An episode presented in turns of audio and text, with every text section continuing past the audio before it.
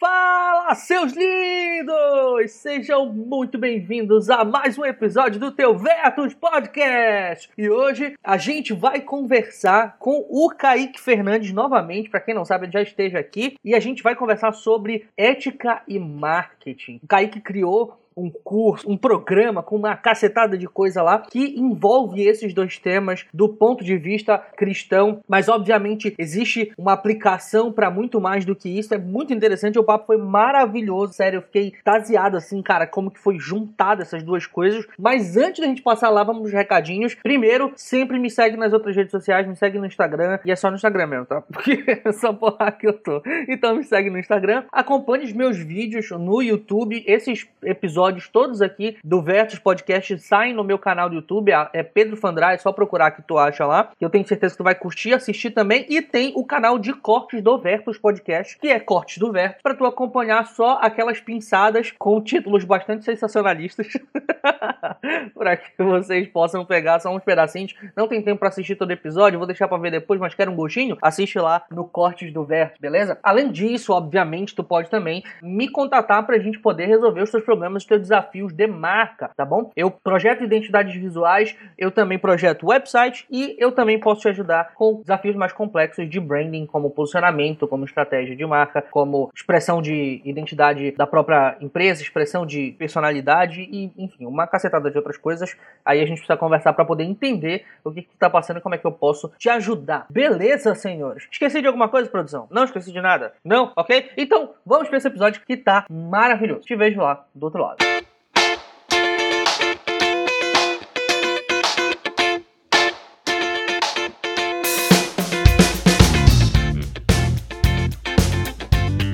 Cara, faz tempo que a gente gravou a última vez e de lá pra cá, graças a Deus, o podcast deu uma crescida legal. Então, se apresenta pra esse povo. Com quem, com quem eu tô conversando aqui hoje? Vamos bater esse papo? Beleza, vamos lá. É, eu sou o Kaique, eu sou daqui de Goiânia, desse lugar que eu amo, apesar dos seus problemas, mas eu falo assim que eu só saio daqui se alguém me obrigar, assim, né? Eu amo esse lugar, assim. Se depender de mim, eu moro aqui pro resto da vida. Eu sou daqui, sou casado com uma designer daqui também, oh, yeah. não daqui de Goiânia, mas de Anápolis, que é uma cidade cidade próxima aqui, também uma cidade de Goiás. Eu sou designer gráfico, graduado pela UFG, né, Universidade Federal daqui. Depois eu acabei engatando, assim, um MBA em gestão de marketing e inteligência digital, assim, que foi até uma coisa que eu caí meio de paraquedas, porque eu nunca pensei em ir pra área do marketing, assim, né, eu sempre, eu sempre curti muito design, assim, e eu cara, falava, cara, você é designer, designer mesmo, assim, designer raiz, que projeta, que uhum. cria coisas e tudo mais. E aí teve uma situação e eu caí de paraquedas nesse, nessa pós-graduação e entrei no marketing e foi muito louco, assim, porque eu vi o marketing assim, com outros olhos, né? Eu tinha um certo, sei lá, um estereótipo em relação ao que, que era marketing, assim, né? Ah, pode crer. E foi muito louco, assim, porque dentro do MBA isso expandiu muito, assim, né? E aí eu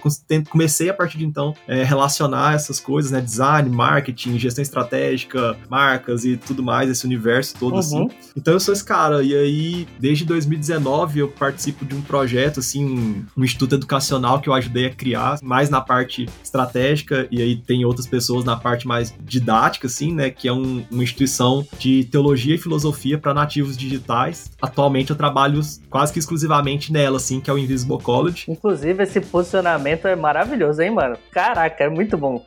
para nativos digitais eu achei sensacional. Isso foi uma, sei lá, uma lacuna que a gente entendeu, assim, que surgiu de uma própria necessidade minha. Eu sou cristão, né? E eu sempre tive um desejo, assim, de estudar teologia formalmente, assim. E aí eu não encontrei nada que fosse ao mesmo tempo sólido, assim, né? Bem, bem fundamentado, mas com uma pegada contemporânea, que é o que eu curto, assim. Eu não teria muito saco de ir pra um seminário tradicional, coisa nesse sentido. E aí foi daí que, conversando com um amigo, assim, que é teólogo, é filósofo, uhum. né? E tudo mais, aí ele falou, cara, vamos tentar estruturar algo, e aí a gente une nossas expertises. E é por isso que a gente faz com essa ênfase, com esse foco em nativos digitais, assim. E a parte disso, assim, eu tenho alguns outros projetos menores que eu toco, assim, né? Alguns, algumas intervenções urbanas, né? Eu vim de uma muito tempo, assim, trabalhando com lettering, caligrafia e levando isso para arte de rua, assim. Então, algumas intervenções, algumas coisas nesse sentido. Alguns projetos culturais aqui na cidade também, que eu me envolvi, participei. Uhum. Então é isso, assim, acho que eu sou essa mistura aí de designer, marketing, arte, cultura, envolvimento cultural, enfim, esse rolê todo. Putz, cara, é louco. Por isso que tu junta uma cacetada de coisa, one man band, né? Um monte de coisa. é, quase isso. Agora tu falou do, do, do Pedro, né? Cara, tem alguma coisa que o Pedro não faz que Deus que me defenda, o cara faz tudo, meu senhor, como é que ele aguenta tudo isso? Fico impressionado, assim, mano, não tem condição, eu tô cansado só de ver, tá louco. É, o Pedro, a única coisa que ele não faz é se organizar, assim, né, porque ele é um cara caótico, assim, é, esse, esse, é o lado negativo, né, ele, ele, produz muita coisa, escreve muita coisa, participa de muito projeto, mas por outro lado também a vida dele, assim, é um caos, um, um trem desenfreado, assim, né. Amazona. é. Ah, mas não dá, não dá pra ser perfeito em tudo também, né? Não tem condição. Senão fica, fica ruim pros outros. Exatamente. Cara, vamos lá. Deixa eu explicar pra esse pessoal aqui novamente. Eu sempre faço isso todo início de podcast. É o seguinte, estou olhando pra câmera aqui exatamente pra falar pra vocês que esse é o único momento em que eu vou conversar com vocês. Depois eu vou falar com o Kaique e aí vocês se viram por ouvir, beleza? Por que, que a gente decidiu? Por que, que eu trouxe o Kaique pra conversar mais uma vez? Pra quem não sabe, a gente já tem um podcast gravado. A gente gravou um podcast com o Yuri Franco também, que o currículo do cara é maior que aquelas cartinhas de adolescente que o moleque enviava no, no, nos anos 90, tá ligado? Cara, é enorme de graça do currículo do cara. E é sensacional, trabalhou na ASUS e tudo. E a gente falou sobre propósito. O podcast foi muito maneiro. E aí hoje eu trouxe o Kaique de novo, porque ele tá com um projeto novo que junta duas paradas que eu achei sensacional de estarem no mesmo lugar. Eu falei assim, preciso levar isso pro Vert pra gente bater esse papo, tá? Então é exatamente sobre isso que a gente vai conversar hoje. É um curso que ele tá lançando, que obviamente com esse tempo que a gente tá gravando agora não dá mais tempo para ninguém entrar, mas fica ligado pra, pra próxima turma, beleza? E é isso aí. Então vamos começar com esse papo, porque eu quero saber de onde que surgiu a ideia de, faz, de juntar ética e marketing no mesmo trem. Eu tô, tô virando goiano já. Isso aí, ó. Já tá, já aprendeu, já, já começou. Daqui a pouco vem outro, aí começa a vir um velho. o, C, aí, aí vem, daqui a pouco você quase vira um goiano. Mano, é, cara, vou abrir um puta de um parênteses aqui, tirando aqui um pouco da história. Pousa sempre fala pra mim, fala assim, ei, tu é paraense, volta. Porque eu converso com tanta gente que o meu sotaque fica uma mistura desgraçada, assim, maluco. Aí eu falo com gente daqui, dali, do sul. Quando é do nada eu tô falando bar, daqui a pouco eu tô falando trem, daqui a pouco eu tô falando que nem os caras da consolação, irmão e tal. Aí, é, mano, bagunça tudo, rola. Vamos nessa, vamos nessa. Muito bom. Então, a ideia do, do call to action, assim, né, e até explicando um pouco, assim, o que, que é o projeto, ele não é simplesmente o curso, assim, né, embora o curso talvez seja a cereja do bolo, assim, ou o mais uhum. aplicável de tudo que eu tô fazendo, mas é um projeto, eu lido com ele como um projeto pessoal, assim, primeiramente um projeto de estudo, de pesquisa, assim, pessoal meu, e que eu desdobro isso em algumas coisas, assim, e essas coisas são conteúdo que eu gero, que eu tô atualmente fazendo ali nas minhas redes sociais, no Instagram e tudo mais. O próprio curso, né, que é uma quase que uma materialização desse estudo para poder ser compartilhado com outras pessoas. Uhum. E futuramente, assim, há, um, há uma expectativa de que depois que o curso passar e a gente fazer ali algumas discussões e tudo mais, eu ter uma troca ali com os participantes e coisa do tipo, ter um feedback, isso vai uhum. desdobrar num livro também, talvez em 2022. Rapaz! Mas da onde que surgiu isso tudo, né? Por que, que eu comecei a pensar nessas questões todas, assim? De uma certa forma, foi porque, e eu falei, né, eu sou cristão, eu entendo que a fé, a fé cristã, né, que é a fé que eu professo, ela não é algo que a gente tem simplesmente no nosso âmbito privado e no domingo, quando a gente vai pra igreja ali. Aí no domingo, na igreja, a gente manifesta a nossa fé. Assim, eu não creio nisso. Eu creio que a fé, uhum. ela é algo que transforma nossa vida por completo. E seja qualquer fé, assim, eu tô falando da cristã porque é a que eu professo, mas quem crê em outra coisa é o mesmo sentido. Ela transforma a nossa vida, ela transforma a nossa forma de nos relacionar, nossa forma de trabalhar, nossa forma de pensar as questões do mundo, nossa forma de enxergar a realidade, inclusive, né? Os compromissos do nosso coração, assim, uhum. eles orientam nossa forma de enxergar a realidade. É por isso que algumas pessoas enxergam uma mesma situação de um jeito e outras enxergam de outro jeito, porque cada uma está sendo orientada por compromissos religiosos seus, assim. Então, partindo disso, assim, partindo dessa ideia, eu comecei a ter um incômodo, assim, em dois sentidos. Uhum. No primeiro, em relação a outras pessoas que são cristãs também e que atuam na área, assim, né, designers, publicitários, profissionais de marketing tudo mais, e que começaram a ter uma certa crise no sentido de achar que essa profissão, essa vocação, essa área de trabalho não é compatível com a fé por algum motivo, assim. Não via muita relação, não via muito sentido. Achava que essa área, talvez, entre aspas, assim, era menos digna do que, sei lá, uma medicina, do que o trabalho de um professor, do que uma outra área qualquer, assim, em tese, contribui mais para a sociedade. E eu comecei a ver que isso, assim, esse problema, e por um outro lado, assim, um outro outro extremo, pessoas que dentro dessa, sei lá, ascensão que o marketing digital teve, assim, né, e os gurus que vieram contemporaneamente, e aí isso se difundiu, se popularizou e tudo mais, muita gente começou a abraçar o marketing, assim, de uma forma sem muita reflexão, né, sem, muito, sem muita crítica em relação àquilo que estava sendo proposto. As pessoas simplesmente abraçavam aquele pacote e usufruíam daquilo sem pensar muito nos impactos daquilo, sem pensar muito no que aquilo iria desencadear no público, nas relações, naquilo que ela estava fazendo. Então eu falei, cara, a gente precisa então resolver, ou pelo menos jogar um pouco de luz nesses dois sentidos e fazer isso a partir de uma ética cristã, assim, de uma ética que é o que eu creio, assim. Uhum. Então a ideia veio daí, de tentar auxiliar e jogar luz nessas duas coisas. E por que que tentar? E por que que eu fazer isso? Porque, primeiramente, assim, quando eu lidei com esse problema, eu tentei ir atrás de outras pessoas que já estão falando sobre assunto, literatura e tudo mais. E para minha surpresa, eu não encontrei nada, assim, principalmente em língua portuguesa, né? Que se a gente for olhar lá fora, tem alguma coisa ou outra. Mas em língua portuguesa não tem ninguém falando com essa ênfase especificamente, né? Uhum. Trazendo pro lado da ética, de uma reflexão, de fato. Claro, a gente tem alguns materiais falando de uma forma, sei lá, talvez um pouco mais prática, mais operacional, de como usar mídias sociais, como não sei o quê. Mas minha ideia não é essa. Minha ideia é discutir quase que uma questão anterior a isso, é dar um passo atrás e tratar, primeiramente, de uma reflexão ética pra gente entender as implicações daquilo que a gente tá fazendo, as implicações que o marketing tem na nossa vida, na sociedade, nas relações de consumo e tudo mais. Uhum. E a partir daí, sim, aí cada pessoa trabalhar e lidar e fazer a partir dessa reflexão da forma que achar melhor, assim. Mas justamente dar essa base, né? Ajudar a construir esse fundamento a partir do qual as pessoas poderão desenvolver seus trabalhos, assim. Foi uhum. mais ou menos nesse sentido.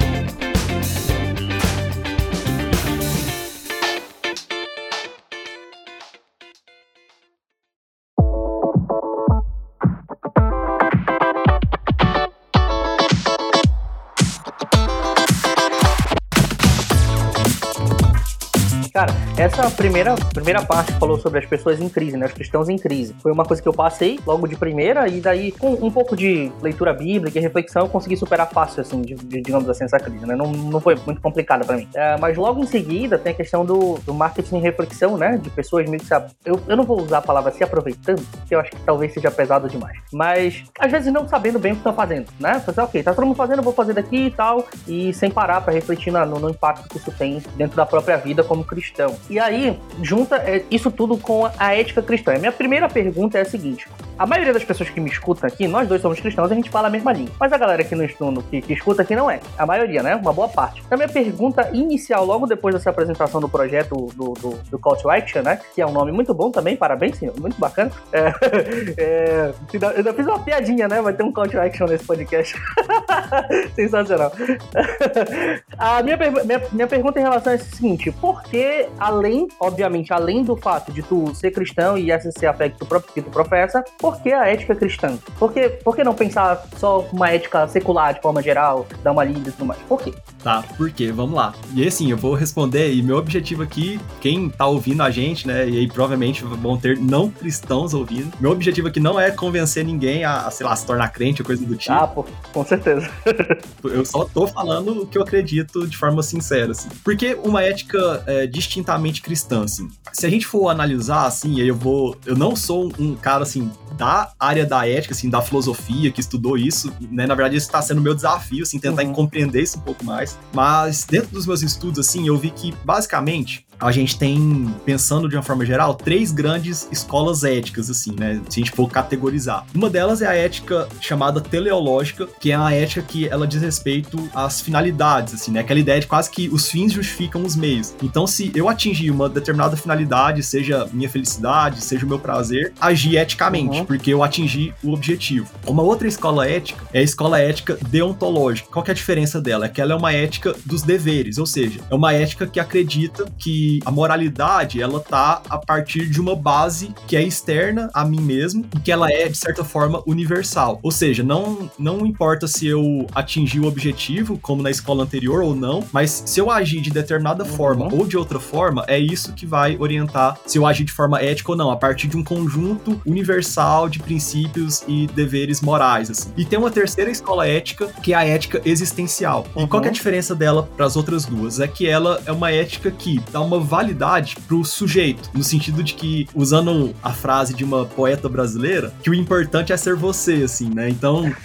o, o que importa pra ética existencial é eu fazer aquilo que me valida enquanto indivíduo. É aquilo que, uhum. cara, eu tô com vontade e eu fiz. E se eu tô com vontade e fiz, então eu tô agindo eticamente. Não interessa se isso tá prejudicando alguém, não interessa qualquer outra coisa. O que importa é eu ser coerente comigo mesmo e com as minhas vontades. Uma ética mais individual, né? Mais individual, exatamente. E até por isso que tem esse termo existencialista, assim, porque baseia na própria existência do indivíduo, assim. Então a gente tem essas três escolas. E por, qual que é a diferença delas para uma ética cristã? E por que de uma ética cristã? Primeiramente, assim, porque, como eu falei, a nossa fé, ela vai orientar toda a nossa vida, assim. Então, uma vez que eu professo uma fé cristã, isso significa que essa minha fé vai orientar minha vida. Então, eu preciso partir de princípios da minha própria fé para mim lidar com a realidade. O que que a gente entende como uma ética cristã? É uma ética que se baseia nos princípios bíblicos, é uma ética que se baseia, usa as escrituras, né, usa a Bíblia como palavra autoritativa da parte de Deus, no sentido de não para ser um manual de comportamento, mas para ser estar ali todos os princípios que nós precisamos para nossa vida como um todo. E ainda que, por exemplo, a Bíblia que foi escrita há trocentos anos atrás, ela não fale de marketing, e obviamente que ela não fala de marketing, porque uhum. nem existia isso naquela época, mas os princípios que ali estão, eles podem ser aplicados no marketing e pode ser, podem ser aplicados em qualquer outra área.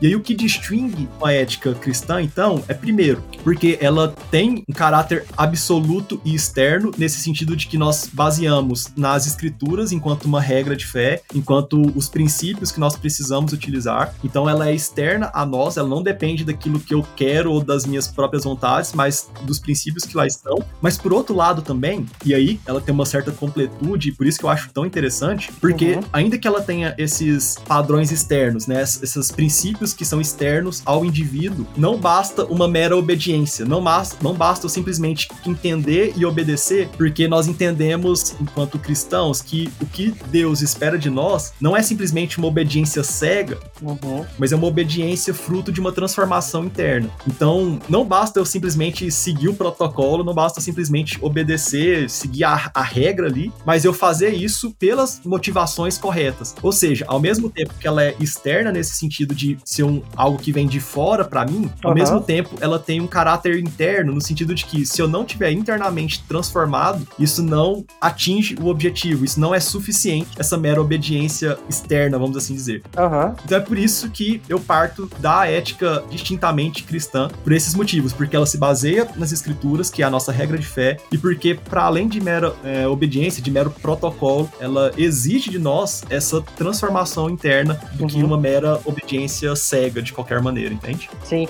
É, é, engraçado porque existe uma, uma clara evidência, assim, quando eu escuto tu falar, em relação a, por exemplo, a ética teleológica que tu falou lá em cima, e a existencial. Deontológica eu falo depois. Mas logo de princípio a gente já, já olha para a primeira e vê assim, ok, não é bem isso que a gente tem que seguir, porque senão a gente vai estar justificando qualquer tipo de atitude, certo? Quando a gente olha para existencial, a gente coloca algo subjetivo demais, que é algo muito eu, entendeu? E aí o que que é certo e o que que é errado para mim? O que que é valioso, o que que não é para mim? O que que eu posso fazer em termos de, de, de marketing, né? Que a gente tá falando sobre isso, daqui a pouco a gente chega lá, mas o que que eu posso fazer em termos de marketing, de vendas, etc, para conseguir expressar aquilo que eu desejo? É, isso vai estar tá subjetivo, é, vai vai estar tá relacionado somente ao meu desejo, à minha própria vontade, aquilo que eu quero.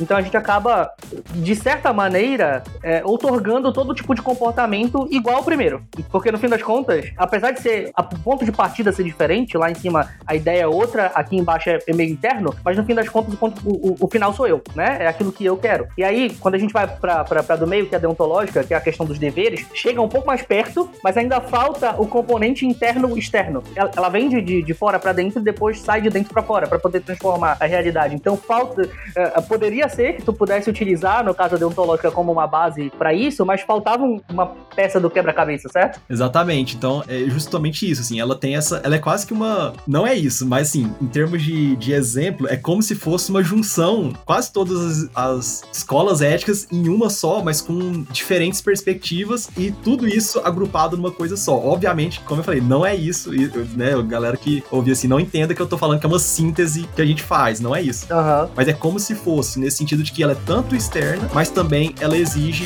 algo interno de nós nesse sentido.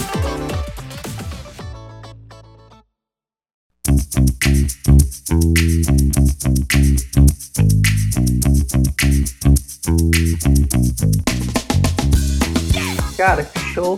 E, e assim, obviamente, o, o teu objetivo principal era juntar as duas coisas, né? O marketing e a ética de uma perspectiva ética cristã. Quais foram os pontos de contato, os pontos de cruzamento que tu achou entre essa, essas, essas duas vertentes, né? Essas, essas duas áreas do conhecimento. Assim? Muito bom. Então, isso foi um desafio, assim, no certo sentido? Porque, como eu falei anteriormente, assim, a gente não, pelo menos eu não encontrei nenhuma literatura, assim, que me desse substância, que me desse base para falar o que eu quero falar, assim, né? No sentido de juntar uma ética cristã com o marketing, porque a gente tem autores que tratam da ética, uma ética geral, assim, mas uhum. é uma ética que não parte de uma fé cristã. E aí, só para dar um exemplo, assim, do, da complexidade do, da questão, por exemplo, a gente tem um determinado autor específico que ele vai falar que uma ética do marketing, ela se baseia em alguns contextos e alguns critérios. Por exemplo, ela precisa atender à legislação, ela precisa atender ao consumidor no sentido de dos grupos de defesa do consumidor, ela precisa ser coerente com os sindicatos, enfim, ela usa uma série de como se fossem validadores uhum. externos assim, né, a legislação, os grupos de defesa do consumidor, uma série de questões para usar isso como os critérios éticos por marketing. Só que aí o que eu comecei a questionar, né, e por isso que eu comecei a ir para esse caminho é, será que isso é suficiente, né? Será que isso por si só é suficiente? Será que quando eu tô, por exemplo, simplesmente atendendo a legislação, sei lá, talvez não, lev não levando nenhum tipo de questionamento por parte de um grupo específico de defesa de consumidor, será que isso por si só basta enquanto ética? Será que se eu tô cumprindo a lei, né? A minha ideia que eu quero seguir é essa. Se eu tô cumprindo a lei, isso por si só garante que todas as minhas ações estão sendo éticas? Será que a gente não,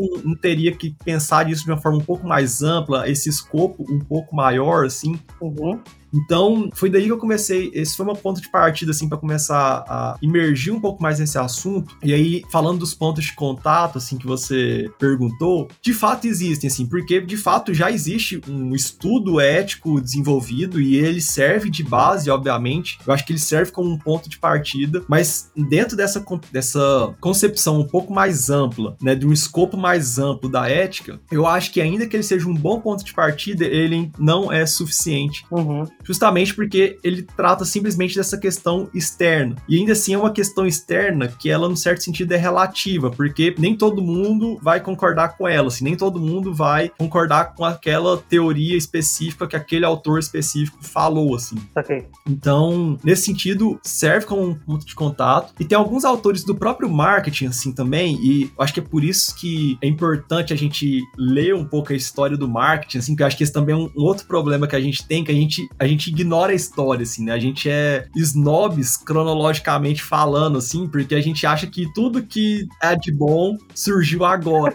Pode crer. Por que, que eu tô falando isso? Porque quando a gente olha para a própria história do marketing, assim, como que ele foi se desenvolvendo, ali desde 1910 por aí e ele vai desenvolvendo, vão surgindo ali algumas questões, ele vai aprimorando e tudo mais. Quando chega em determinado momento, há uma mudança na direção assim em relação ao pensamento de marketing, que é um pensamento muito mais voltado justamente para essas questões éticas, muito mais pensando não simplesmente em vender a qualquer custo, mas pensando tanto no público que está recebendo aquilo, na satisfação do público e posteriormente veio um, uma outra questão que era pensar não apenas na satisfação imediata e individual no, do público, mas uhum. no bem-estar social e coletivo que aquilo estaria promovendo. Então, a disciplina, assim como todo, ela começa a, a, se tornar mais complexa nesse sentido. Inclusive, existe uma escola de marketing, por exemplo, que veio ali, se eu não me engano, na década de 60, 70, que ela, uhum. inclusive, chama de escola ativista, justamente porque o objetivo dela era fazer uma crítica ao próprio marketing, assim, eram os próprios profissionais, estudiosos de marketing, fazendo uma autocrítica e entendendo, cara, isso aqui não tá legal, isso aqui a gente precisa melhorar, isso aqui tá sendo ruim pro público, tá sendo ruim para a sociedade. Então, uhum. de fato, assim, olhando para essa história do marketing, a gente vê muitos pontos de contato nesse sentido, né? muitas coisas que já estão, de certa forma, formulados, que já estão propostos, mas que por a gente ter uma, uma visão muito contemporânea, muito pragmática, assim, talvez, muito prática, muito vamos pegar e vamos fazer e vamos ganhar dinheiro, a gente acaba ignorando essas questões todas, assim. Então, de fato, existem vários pontos de contato nesse sentido, existem vários, várias bases já estabelecidas para a gente poder pisar em cima e continuar desenvolvendo, assim. Uhum. É, eu diria, inclusive, que talvez um, um um dos bons, bons não, um dos, dos maiores problemas que a gente tem nesse caminho é o foco no fim, o foco no resultado. E aí a gente volta para as escolas lá no começo, né? Que a gente estava conversando, mas o foco no resultado, que foi aquela história do vamos fazer e vamos vender, que tu acabou de dizer. Então, o foco no fim, o foco no resultado e não no caminho, e não no, nas ferramentas e não naquilo que eu estou utilizando para poder alcançar aquele fim. Então, isso é um, é um negócio que, principalmente para a gente que é cristão, a gente pega muito nisso, né?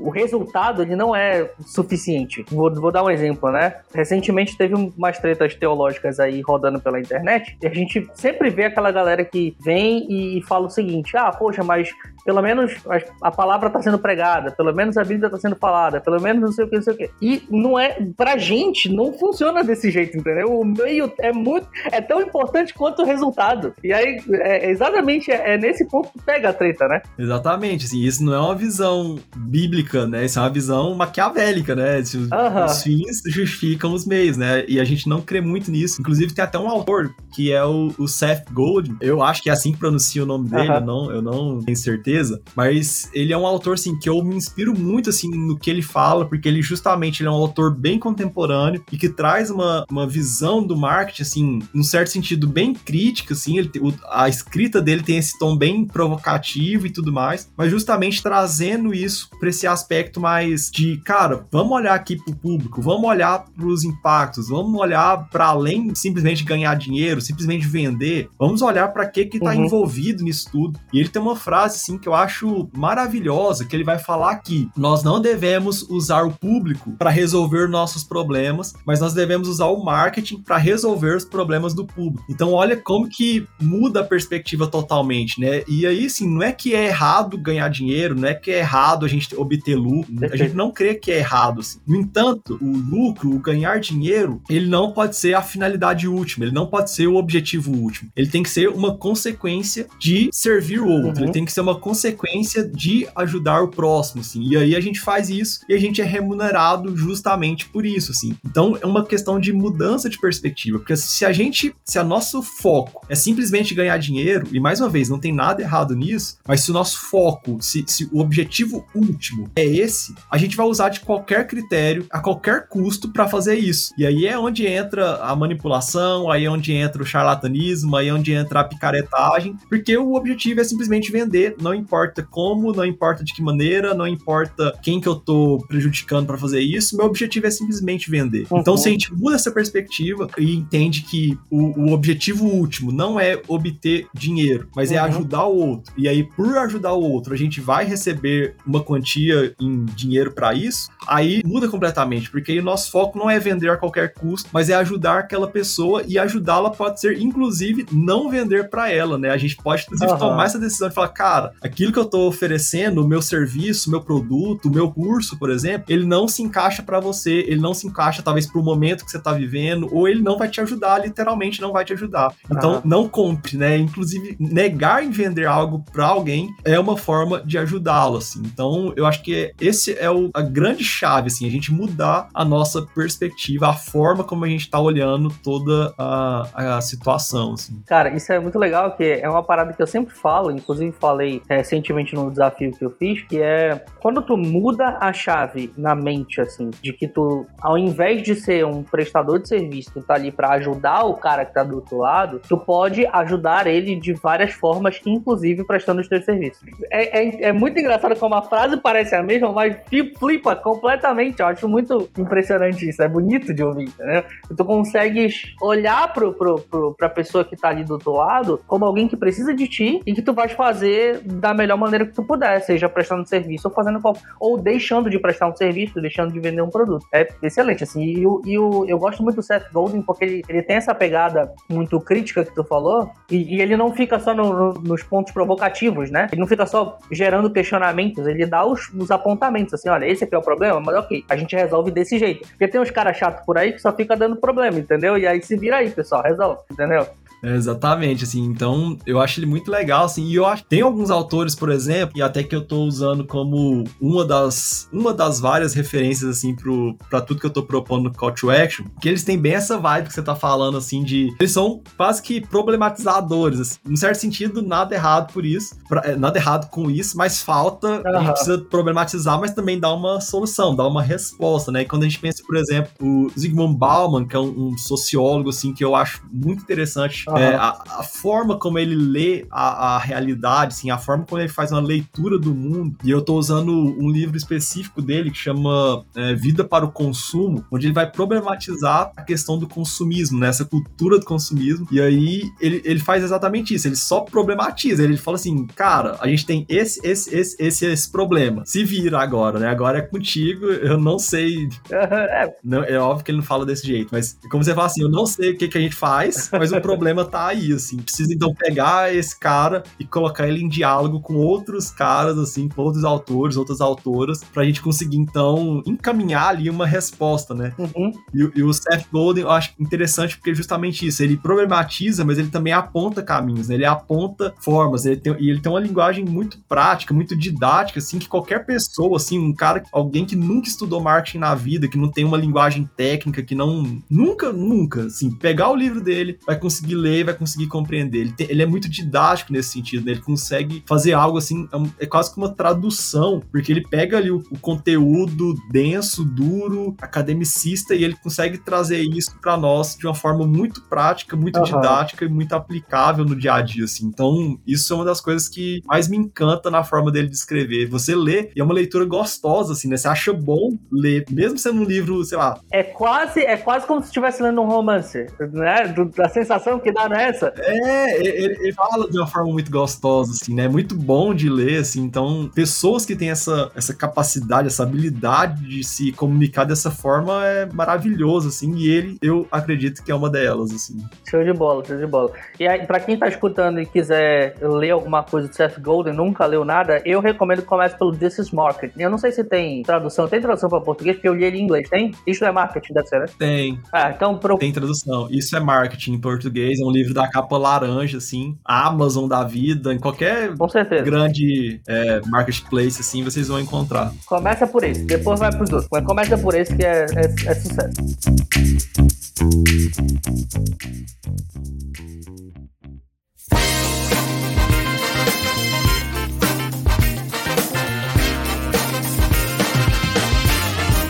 Agora é o seguinte, cara, a gente conseguiu entender aqui de onde veio, mas eu quero saber pra onde tu foi, né? De onde que tu saiu, eu quero saber pra onde tu foi. Eu lembro que na live que tu fez lá, falando sobre o Call to Action, tu falou um pouco também sobre, sobre os módulos, né, do curso. E aí, como que tu te propõe a solucionar este problema que a gente tá tentando resolver, né, de marketing ético. Então, eu queria que, tu, que a gente começasse um, um, papo aqui em relação a esses módulos e como que tu desenvolveu esse, esse problema e aí a gente vai, vai conversando sobre isso aqui. Vamos nessa, muito bom. Cara, então, em relação a, a, a como, aonde que eu tô chegando, assim, na verdade eu não cheguei ainda, né? Na verdade eu tô chegando. porque, por dois motivos, assim, né? O primeiro porque o curso ainda não tá pronto, apesar dele começar agora, para quem, a gente tá gravando aqui, ele vai começar na semana seguinte, mas só os primeiros módulos que estão uhum. prontos, uhum. e aí eu vou construindo isso é, ao longo do tempo. Apesar da, da estrutura tá, tá montada, mas o desenvolvimento, assim, precisa ainda ser, ser elaborado. Esse é o primeiro motivo, e um segundo porque eu entendo que isso não para curso, assim. Então, acabando o curso, eu vou continuar pesquisando, discutindo, refletindo, revendo algumas coisas que eu propus, que eu falei. É, é algo, né, que a gente entende, assim, como um lifelong learning, assim, né? Uma aprendizagem pro resto da vida e ao longo da vida toda, assim assim. Uhum. Mas o que que, falando em linhas gerais, assim, e acho que eu posso usar a própria estrutura do curso para mostrar isso, assim, pra você entender e quem tá nos ouvindo entender melhor, eu dividi em seis partes, em seis grandes partes, assim. Na primeira delas, eu faço uma espécie de contextualização com uma série de questões, assim, e por se tratar de um curso, vai acontecer dentro de uma instituição teológica, assim, né? Ele é um curso voltado para cristãos, assim, para pessoas que partem do pressuposto da fé bíblica, embora qualquer outra pessoa possa fazê-lo também, se quiser, mas ele é explicitamente um curso confessional nesse uhum. sentido. Então, no primeiro módulo, assim, a gente tenta apresentar uma série de conceitos, uma série de fundamentos que vão tratar desde a questão, por exemplo, do trabalho a partir de uma perspectiva bíblica, é, a questão da, do lucro, né, que é um dilema para muita gente, né, se a gente pode ou não ter lucro e como que isso acontece. Desde uma questão de, usando um termo técnico aqui da teologia, o mandato cultural, né, que traduzindo seria uma ordenança de Deus, assim, para que a gente desenvolva desenvolva e cuide da cultura, né? Que a gente desenvolva e cuide da sociedade de uma forma geral. Então, essa primeira parte é toda para contextualizar isso, para meio que lançar ali umas bases, uns fundamentos para a gente continuar a discussão. Uhum. Uma segunda parte eu entro na questão puramente ética, assim, para mostrar e apresentar um pouco isso que a gente já conversou anteriormente nessas escolas de éticas seculares, o que que faz uma ética cristã ser diferente delas, o que que, da onde que parte uma ética cristã e tudo mais. Tu falou sobre as correntes éticas lá no começo, né? Sobre as correntes da ética. E aí, só para contextualizar um pouco melhor aqui, dentro da parte teológica, a gente tem da, da parte do marketing, da parte teológica, da parte é, de ética. Dentro da parte teológica, existe alguma corrente teológica específica que vocês seguem ou é uma interpretação mais geral? Cara, ela é no sentido geral, assim, porque ela não entra em pormenores que são definidores de cada pensamento teológico. Ah, beleza. Mas a gente se fundamenta numa base reformada, assim, que a gente chama de teologia reformada. Ah, perfeito. E aí, então, a gente parte, então, para uma próxima etapa, e aí é onde a gente entra de fato, assim, começa a entrar de fato no marketing. E essa terceira etapa é um módulo que a gente chama de a queda, né? As distorções da queda. Porque dentro de uma perspectiva cristã da realidade, só explicando, assim, para quem não tá familiarizado com ela, a gente tem como se fossem três movimentos, assim. A gente entende que existe a criação, né, que foi a realidade criada, criada por Deus. A gente entende que essa criação, essa realidade foi corrompida, então, que é o que a gente chama de pecado, né, que corrompeu não só indivíduos, mas estruturas sociais, a realidade como um todo. E a gente crê em algo chamado redenção, que é quando esse pecado ele será extinto do mundo, quando ele será tirado do mundo e a gente crê que isso será feito a partir de Cristo, assim, que Cristo voltará para restaurar toda a realidade e tirar o mal do mundo. Fecha parênteses. Então, esse terceiro módulo, ele vai tratar, eu chamo de as distorções da queda, porque justamente eu quero mostrar os problemas que eu enxergo no marketing hoje e partindo de um pressuposto que os problemas acontecem pela corrupção do pecado, assim, porque o pecado corrompeu a realidade. Então, a gente tem uma série de problemas no marketing, a gente tem né, a pressão, o charlatanismo, coerção e uma série de outras questões que são negativas, que são ruins. Então, nesse módulo é para mostrar isso. No quarto módulo, eu chamo de uma abordagem cristã a busca por coerência, né? Uma busca por um caminho que seja um pouco mais coerente dentro dessa perspectiva do marketing. Então, ali, o que, que eu vou fazer? Eu vou usar o decálogo cristão, né, o chamado os 10 mandamentos, e aplicá-los de uma forma contemporânea uhum. dentro do marketing e dentro da comunicação. Depois, a gente entra numa quinta etapa, que é, eu chamo de um caminho redentivo, que é mostrando como que é, o marketing ele pode ser usado tanto como uma forma de serviço, e aqui eu tô bebendo muito na fonte do Seth Godin, que por incrível que pareça, eu não sei se isso é verdade, mas eu já li que ele é ateu. É muito louco, assim, porque um, um ateu falando umas coisas que agora um cristão tá pegando e compartilhando, assim, porque é compatível, assim, isso é muito da hora. Então eu vou mostrar como que o marketing ele pode ser uma forma de serviço e ao mesmo tempo ele pode ser um transformador cultural, ele pode ser uma ferramenta, e ele é de fato uma ferramenta de transformação da cultura. E aí eu vou fazer alguns estudos de caso e mostrar como que isso é aplicado. E a última parte é mostrando o marketing para além das vendas, porque pensando uhum. nesse público cristão, assim, que é um público, é uma pessoa que não empreende, mas ela tá ali na sua igreja, e uma igreja, ela não vende nada nada, assim, em termos comerciais, né? Ela não, pelo menos não deveria, se ela tá fazendo isso, tá errado. Então, eu quero mostrar como que o marketing, e pensando no marketing em termos de uma, um campo de estudo mais amplo, ele pode ser usado para além das, da questão das vendas, assim, né? E a gente pode pensar em termos de marketing social, a gente pode pensar dentro da área de pesquisas no marketing, que é uma forma da gente compreender melhor os contextos, as situações, os problemas, a gente pensar no próprio marketing de conteúdo, assim, que é uma forma de contribuir e enriquecer as pessoas, não enriquecer financeiramente, mas enriquecer intelectualmente principalmente, com informação às pessoas. Então, ele vai partir dessa estrutura, assim, falando assim, bem em linhas gerais. Cara, de todos esses que você me falou, tem dois módulos que particularmente me chamam muita atenção, e é muito por isso que eu tô batendo minha cabeça aqui pra ver se eu consigo organizar o meu tempo para fazer esse curso, porque são os dois, né? Primeiro, o do Decálogo, que eu quero muito saber como é que tu fez isso aí, se quiser e puder, né, sem dar muito spoiler, falar um pouco sobre isso. Cara, eu achei. Quando falou isso na live, falando do curso, eu falei, caraca, como que isso aconteceu? Aí eu peguei minha Bíblia e fui ler de novo os Dez Mandamentos. Eu falei, cara, peraí, como foi que o Kaique conseguiu conectar essas duas coisas? Fiquei curiosaço, assim. E o segundo foi esse o último módulo de aplicação, né? E me parece, inclusive, que tu segues muito uma, uma linha de exposição bíblica, de pregação expositiva, dentro da construção disso. Eu, eu posso estar errado, mas me, me corrija se eu estiver errado. E é exatamente assim que eu faço também, né? Na hora de construir meus sermões aqui, né? Eu parto de um problema, eu mostro ali a contextualização e tudo mais, a gente chega no, no, ponto final e no final faz as aplicações. Então, essas aplicações finais do marketing, além das vendas, me chamou muito a atenção porque é justamente o que o povo tem esquecido demais hoje, que o marketing não serve só para vender, ele serve pra um monte de outras coisas. Então, puder destrinchar um pouquinho só, obviamente, né, sem dar os spoilers, de, desses dois módulos vai ser top. Claro, bom demais. Cara, assim, eu não tenho problema nenhum em dar spoiler, inclusive, assim, muito do que eu compartilho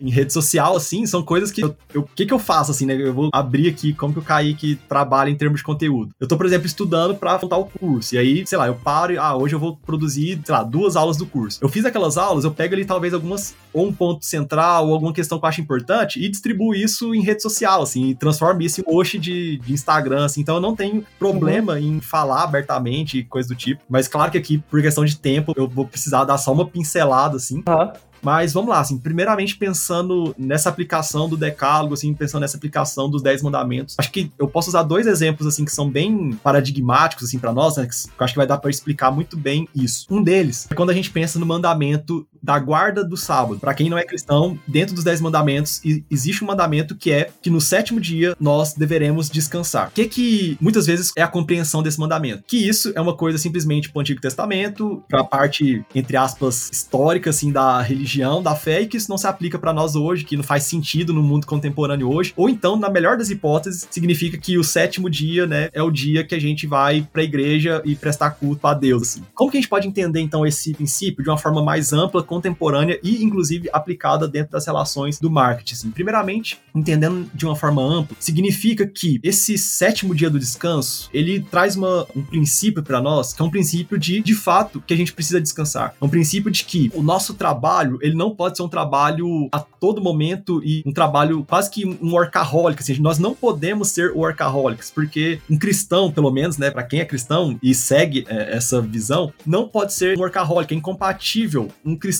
que trabalha 24 horas por dia com a fé, porque Deus nos ordena que a gente pare e que a gente descanse, que a gente pare todos os dias e especificamente um dia específico na nossa semana para a gente poder descansar e fazer isso prestando culto a Deus, fazer isso refletindo e, e se deleitando, né, desfrutando dos outros seis dias que nós trabalhamos. E, inclusive, isso tem um, um, certo princípio reverso, porque se a gente entende que um dia a gente tem que trabalhar, isso significa que nos outros dias a gente tem que trabalhar e trabalhar de uma forma afinco, né, e trabalhar com, com intencionalidade, Sim. né, com um propósito ali, com... De verdade, né? Verdade, exatamente. Então, e como que isso se aplica no marketing, né, falando disso tudo, assim? Esse princípio especificamente, ele não fala do marketing de uma forma mais específica, mais de geral, nas nossas relações, por exemplo, com as mídias sociais, assim, porque hoje a gente tem uma compreensão de mídia que ela é full time, assim, e isso a cultura impõe para nós de que a mídia ela não pode parar, de que nossa rede social não, a gente não pode ficar ali mais de 10 minutos sem responder e que a gente tem que postar todo dia e que a gente tem que fazer 5 reels por dia, 10 stories, 4 posts, não uhum. sei o uhum. que, e aquela loucura. E, cara, isso não é saudável, assim, né? Isso não é isso não é sustentável nesse sentido. A menos que você tenha uma equipe, tenha né, ali profissionais, seja uma empresa ou um indivíduo que tem uma equipe em volta de você, assim, para te auxiliar nisso. Quem faz isso individualmente, acho que você é um caso disso, eu também sou, né? Que a gente não tem uma equipe trabalhando pra gente, a gente faz de forma independente, a gente sabe o tanto que isso é desgastante, né? O tanto que é desgastante uhum. você parar, elaborar um conteúdo, criar peça, divulgar, responder. Ah, então, assim, o que que esse princípio traz para nós? Que, em uma certa forma, a gente precisa ter uma postura um pouco mais contracultural nesse sentido, de não ceder a essa tentação de termos, de estarmos full time nas mídias, de não ceder a essa tentação de querer estar o tempo todo, e o tempo todo, e o tempo todo, e o tempo todo. Uhum. E aí isso vai uma hora sugar nós, vai nos sugar, assim, a gente vai dar um burnout, a gente vai dar uma crise, a gente vai entrar numa, numa crise de ansiedade, alguma coisa ruim vai acontecer, assim. É engraçado que isso tem se falado muito ultimamente nessa coisa de dar um slowdown, de fazer um, o que eles chamam de slow content, né? Um, Uhum. a tendência que tem acontecido. E aí, a sensação que eu tenho toda vez que eu olho pra essas coisas, eu falo assim, mano, eu já, a gente já tá falando disso faz tempo, entendeu? Acho que. Já, exato. assim. Então é isso, tá? já tá lá, já tá claro ali pra nós que a gente tem que ter essa postura um pouco mais slow, né? Um pouco mais reflexiva, um pouco, um pouco menos. Não que a gente não tenha que fazer, não que a gente não tenha que publicar, mas a gente precisa saber que 24 horas por dia, que não é essa loucura que algumas pessoas estão, entre aspas, impondo ou induzindo a gente a fazer. Então, esse é um- um- uma forma de aplicação. Uhum. Um outro princípio, por exemplo, é quando a gente pensa no oitavo mandamento, é o mandamento que diz não furtarás. E isso, ele tem uma compreensão muito explícita e óbvia que, cara, a gente não pode se apropriar daquilo que não é nosso, assim, né? Isso é é a primeira compreensão. Então, eu não posso ir, ali na rua, roubar uma moto, pegar uma moto que tá ali parada e sair com ela porque eu tô roubando, tô furtando. Isso é quase que um, um consenso geral dentro da cultura, independente de fé que cada um professa, assim, né? De uma forma geral, isso é culturalmente é, assimilado. Só que como que a gente pode, então, pensar esse mandamento do não furtarás pro marketing? E eu acho que, pelo menos, em dois sentidos. Sim. Primeiro deles, entendendo que furtar pode ser qualquer coisa de qualquer pessoa. Isso significa que eu não tô furtando só quando eu roubo ou quando eu pego um objeto de alguém, uma posse de alguém, mas, por exemplo, quando eu roubo o tempo de alguém. Então, quando, por exemplo, eu, no, no meu caso, por exemplo, eu tô oferecendo um curso, e se esse curso meu é puro charlatanismo, é pura enrolação, se eu prometo, ah, galera, eu vou fazer uma masterclass, e aí a galera vai achando que eu vou falar ali de conteúdo e tudo mais, e, e a galera chega lá e eu só fico falando da minha vida, de como que eu sou bonzão, como que eu sou o bichão, como Uhum. que eu consegui vender tal coisa e ganhar, fazer meus seis dígitos e qualquer coisa assim, eu tô roubando. 6 em 7.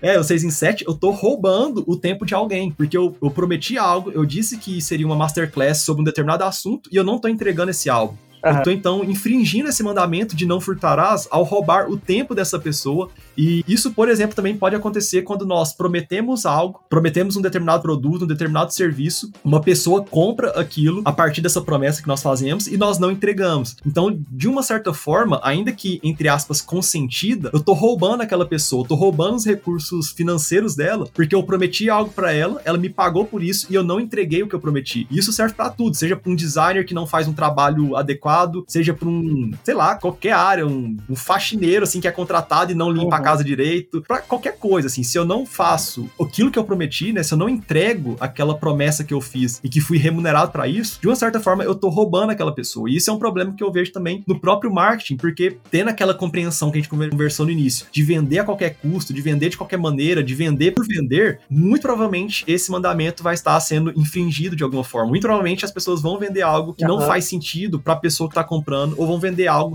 que tá incoerente simplesmente pra receber aquele retorno financeiro. Então, de certa forma, ela vai nesses sentidos, e aí minha ideia é tentar aplicar cada um dos mandamentos, assim, ou pelo menos os principais deles, com essa perspectiva mais contemporânea e trazendo um pouco pro marketing e pra questão da comunicação. Perfeito. Cara, sensacional. Não sei, fez sentido? Não, fez todo sentido. Fez Principalmente a parte do, do oitavo mandamento, não furtarás, fez muito sentido pra mim, pela quantidade de ofertas absurdas que a gente vê o tempo inteiro no Instagram. Eu falo Instagram porque é onde a gente tá mais presente, né? Mas em qualquer outro tipo de, de, de e-mail, de marketing de rede social, entendeu? Inclusive, eu tava lendo umas coisas sobre isso esses tempos, e aí eu vi situações de, de gente que aluga um cenário, e é, não, é nem, não é nem o cara tá alugando uma lancha, o cara aluga um cenário que parece de uma lancha pra ele poder fazer o comercial dele da venda do curso de trade que vai transformar o cara milionário em dois dias. entendeu? E é impressionante porque a gente pensa o seguinte: há um tempo atrás, isso, se a gente escuta uma pessoa falando um troço desse, vai ficar milionário em uma semana, na mesma hora a gente desconfia, entendeu? Mas hoje tá tão comum de o pessoal tá falando que tem um monte de gente que vai lá e acredita, entendeu? E aí, no fim das contas, é esse mandamento que tá sendo infringido, achei sensacional a conexão, assim, com a dois. Ficou perfeito.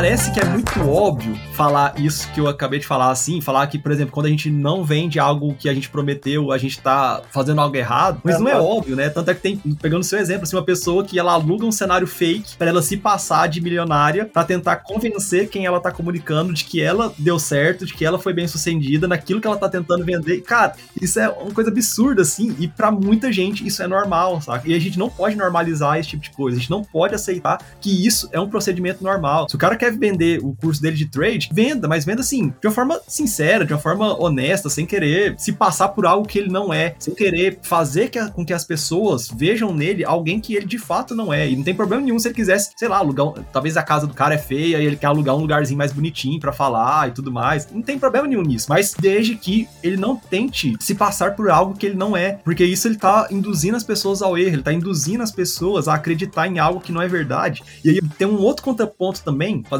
quase que uma, uma inversão aqui também, uhum. porque uma, uma questão que eu venho discutindo com alguns amigos assim, que eu acho que o problema também não tá simplesmente nessa pessoa que oferece, mas tá também em quem vai atrás. Porque, assim, Perfeito. como eu falei, né, a gente tá partindo aqui de uma compreensão cristã e a gente compreende que o pecado corrompeu as pessoas. Então ela corrompe não só quem tá vendendo, mas quem tá comprando, no sentido uhum. de que a pessoa que vai atrás de um cara desse, ela vai atrás por, talvez por uma, uma motivação ingênua, assim, a gente pode pensar nisso, eu não creio muito, mas porque existe ali uma ganância de, cara, eu, eu, eu preciso enriquecer, tá todo mundo enriquecendo nas minhas redes sociais, meus amigos tudo postam foto em praia, em, com ah. carrão e aquela coisa, e a gente sabe que rede social não é a realidade, a rede social é aquilo que as pessoas querem que o outro enxergue, mas muita gente entra nesse parafuso, assim, de falar, cara, eu preciso, eu preciso, eu preciso, e aí, primeira coisa que aparece, por mais maluca, por mais ilógica, por mais irracional, por mais uhum. explicitamente uhum. picareta que seja, ela vai entrar naquilo, porque ela tá com uma ganância tão grande, assim, de eu preciso ficar rico, eu preciso enriquecer, eu preciso me, sei lá, libertar financeiramente, qualquer coisa assim, né, que tem muita gente falando disso hoje, assim, também, que seja o dono do seu, de você mesmo, né, essas coisas todas, assim, e nada errado em quem opta por esse caminho, você optou, eu optei também, né, hoje eu sou, eu não, eu não, eu não trabalho pra uma empresa nesse sentido, né, eu, graças a Deus deu certo, assim, mas eu também não tô rico, né, eu tô aqui ralando, tentando, esforçando pra pagar os boletos também, mas a galera entra nessa crise, assim, de que só, dá, só funciona, a vida só será plena, a vida só será boa se ela conseguir ser rica e sair do seu emprego e ganhar dinheiro fazendo trade e ganhar dinheiro, entre aspas, sem trabalhar assim ou qualquer coisa nesse sentido. Uhum. Então, muito disso parte da, das pessoas que buscam esse tipo de coisa também. Então, acho que é importante a gente fazer esse contraponto e essa crítica aqui também, aproveitar o espaço para isso. Cara, é muito legal isso, porque é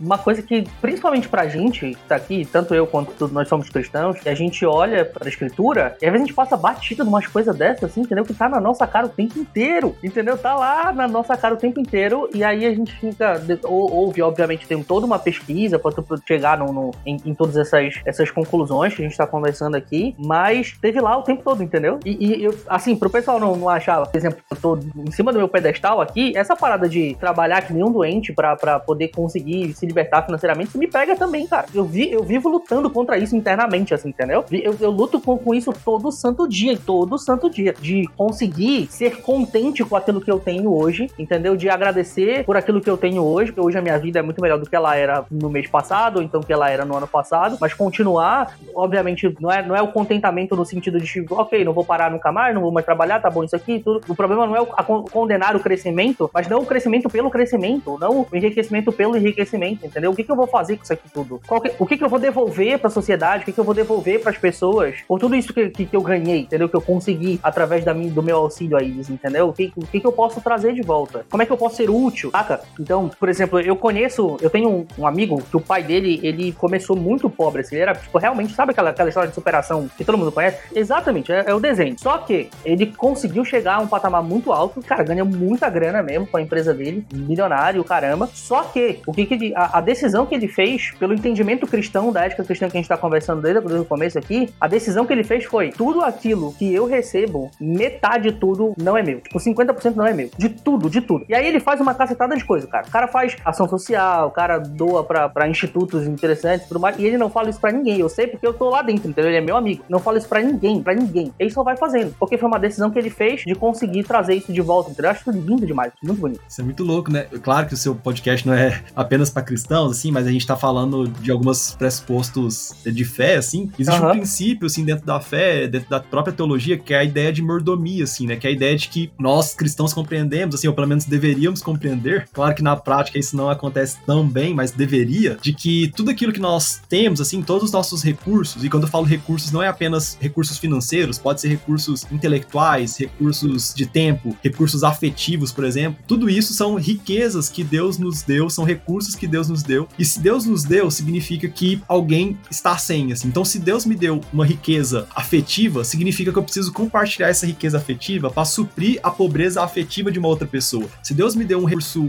intelectual, uma riqueza intelectual em alguma área específica, isso significa que eu tenho uma tarefa, um desafio de compartilhar dessa minha riqueza para suprir a pobreza de outra pessoa nesse sentido. Então, isso é uma compreensão que eu acho fantástica, assim, e que se a gente tivesse isso um pouco mais, se a gente encarnasse isso um pouco mais na nossa vida, assim, cara, isso seria fantástico, assim, porque por dois motivos. Primeiro, porque, igual você falou, a gente se contentaria com aquilo que nós temos, com as riquezas que nós temos, e mais uma vez, riqueza não simplesmente no sentido monetário, mas em tudo. Então a gente teria satisfação e contentamento, sabendo que outras riquezas estão espalhadas por aí, e ao mesmo tempo a gente teria uma relação muito mais colaborativa, nesse sentido de entender que aquilo que eu tenho é para contribuir com o outro e que aquilo que o outro tem é para contribuir comigo também, saca? Então uhum. isso é uma uhum. visão assim que eu acho fantástica, assim, e até entrando mais pro marketing nesse sentido, quando a gente pensa a própria noção de economia, né, economia enquanto área, enquanto campo de estudo, o termo economia, ele surgiu na antiguidade do termo grego oikonomia, que o economia no grego, ele justamente significava esse trabalho do mordomo na época, né? Daí que vem essa expressão mordomia, porque o que era o mordomo na antiguidade? Ele era uma pessoa que trabalhava ali em uma determinada área, né, de um determinado senhor, assim, de um determinado dono, e aí esse senhor, ele precisava viajar, ficar ali três meses fora, e aí esse mordomo era a pessoa responsável em administrar aquele espaço e fazer isso com dois objetivos. Uhum. Primeiro, tornando aquele espaço de continuar sendo produtivo, ou seja, continuar se desenvolvendo, rendendo frutos, rendendo lucratividade, mas ao uhum. mesmo tempo contribuindo com todas as outras pessoas que estavam ali naquele mesmo espaço, com todas as pessoas que moram e usufruem daquela parte de terra ali. Então, a noção de economia veio justamente disso, desse trabalho de mordomia. E aí, ao longo do tempo, assim, isso quem fala para nós é um autor, um economista chamado Bob Haldsworth, que ele vai dizer que ao longo do tempo essa noção de economia, que é esse trabalho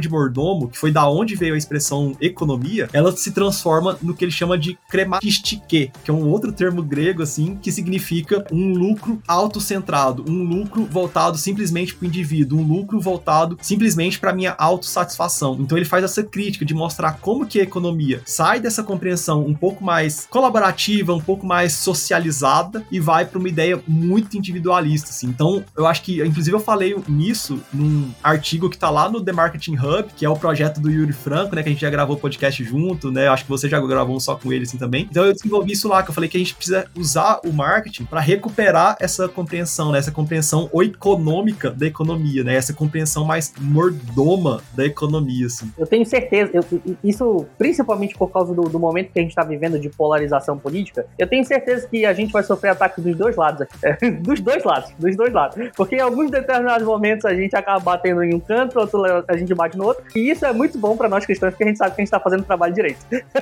Agora, pra gente caminhar pro fim aqui, eu queria fazer. A gente falou sobre a questão do decálogo, né? Eu queria pegar do último. Aonde que o, o, essa ética cristã, onde que a gente consegue expandir isso e aplicar o marketing além das vendas, como tu falou? Muito bom. Cara, eu acho que a gente pode pensar assim, e aí agora nessa parte, pensando no marketing enquanto uma área mais ampla, inclusive uma área que ela vai se sobrepor com algumas outras áreas, e pensar em pelo menos quatro formas ou cinco formas de uso do marketing para além das vendas. O primeiro dele, por exemplo, seria o chamado marketing social. E o que é o marketing social? É uma compreensão de que nós podemos usar das estratégias do marketing, das técnicas e táticas do marketing para é, resolver ou para contribuir em problemas sociais. Então, por exemplo, a gente está tendo, pegando um contexto bem, um cenário bem contextualizado, assim, a questão da pandemia, por exemplo. A gente pode usar o marketing para, por exemplo, incentivar as pessoas a usar máscara, por exemplo, a mostrar a importância do uso da máscara, a mostrar por que, que isso é benéfico, a popularizar a informação de por que, que eu preciso, sei lá, usar uma máscara PFF2 quando eu vou usar andar de ônibus ou eu vou a um ambiente fechado. Então, é usar dos recursos que o marketing nos oferece, mas não necessariamente para vender alguma coisa, mas para contribuir socialmente dentro de trazer de fato uma mudança social, né? A gente pode pensar isso uhum. para a questão da, das máscaras, para a questão da vacinação, a gente pode pensar isso talvez para uma, sei lá, uma campanha de, de câncer de mama, por exemplo, que é um problema da nossa sociedade, assim, de certa forma, e, e isso já está sendo usado, né? A gente vê essa campanha sendo amplamente difundida, câncer de próstata, qualquer problema social que a gente entende é usar o marketing para contribuir na resolução, ou pelo menos na, na ampliação e na informação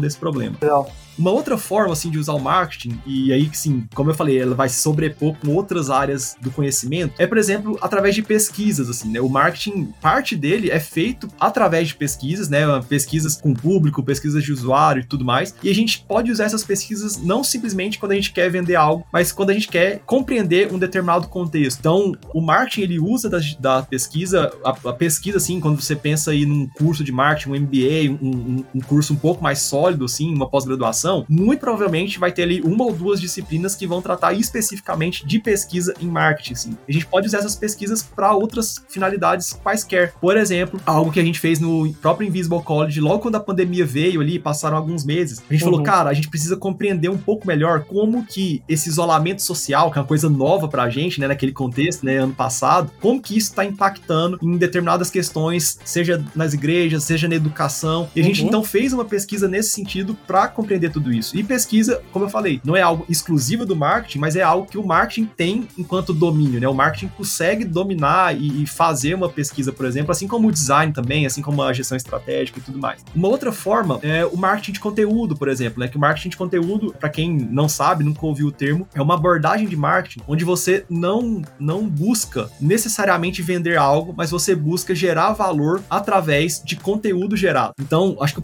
o maior exemplo disso, assim, ou talvez um dos mais conhecidos a Red Bull, por exemplo, né? Aquela marca de energéticos, assim, de bebidas, onde ele, cara, a Red Bull eu enxergo eles mais como uma empresa de mídia do que uma empresa de energéticos, assim, porque eles produzem muita coisa e muita coisa de qualidade. Eles produzem competições, umas competições malucas, assim, de esportes radicais, eles fazem uns filmes muito legais e filmam rally, enfim, eles geram muito, muito, muito, muito conteúdo. E você quase não vê a Red Bull fazendo propaganda no sentido de compre Red Bull. Muito uhum. raramente você vê isso. Algum tempo atrás tinha algumas propagandas em televisão, acho que hoje em dia nem tem mais, mas era basicamente só isso. Assim. É muito raro. A Red Bull não fica te falando para comprar a Red Bull. A Red Bull te mostra conteúdo, te dá acesso ao entretenimento e isso vai gerando em você um, um senso de, cara, essa marca é uma marca legal, essa marca é uma marca boa, essa marca é uma marca interessante. Ela começa a ficar na sua cabeça. Então a gente pode usar o marketing de conteúdo quando a gente não quer vender algo, mas quando a gente quer ajudar alguém, a gente quer produzir um conteúdo informativo, a gente quer contribuir de alguma forma, ter alguma relevância pública nesse sentido de fazer algo para contribuir e ajudar com as pessoas, mesmo quando, sei lá, uma ONG, por exemplo, que não quer vender nada, assim, talvez, uma ONG que cuida, sei lá, de maus tratos aos animais, ela pode usar o marketing de conteúdo, e aí vai ter uma relação muito grande com o marketing social, mas o marketing de conteúdo é uma forma para ela chegar no marketing social em que ela vai publicar coisas para conscientizar as pessoas, mostrar a realidade, o problema que é a questão do maltrato dos animais e coisas do tipo. E uma outra forma também, por exemplo, é a gente pensar é, na questão de planejamento de cenários, por exemplo. Isso é um, é um planejamento de cenários, assim, é uma, é uma ferramenta, né? Um recurso uhum. que muita gente, assim, que trabalha com gestão estratégica usa, muita gente que lida com futurismo usa, mas que também é algo que está dentro do marketing. É algo que eu fui descobrir dentro do marketing, dentro do estudo de marketing, e que é uma ideia de você entender que, uma vez que você não consegue prever o futuro, uma vez que você não consegue dizer o que, que de fato vai acontecer ali no futuro, você então cria possibilidades de futuros, né? Você cria cenários diferentes, cenários distintos dentro de um determinado problema ou situação que você quer lidar. Uhum.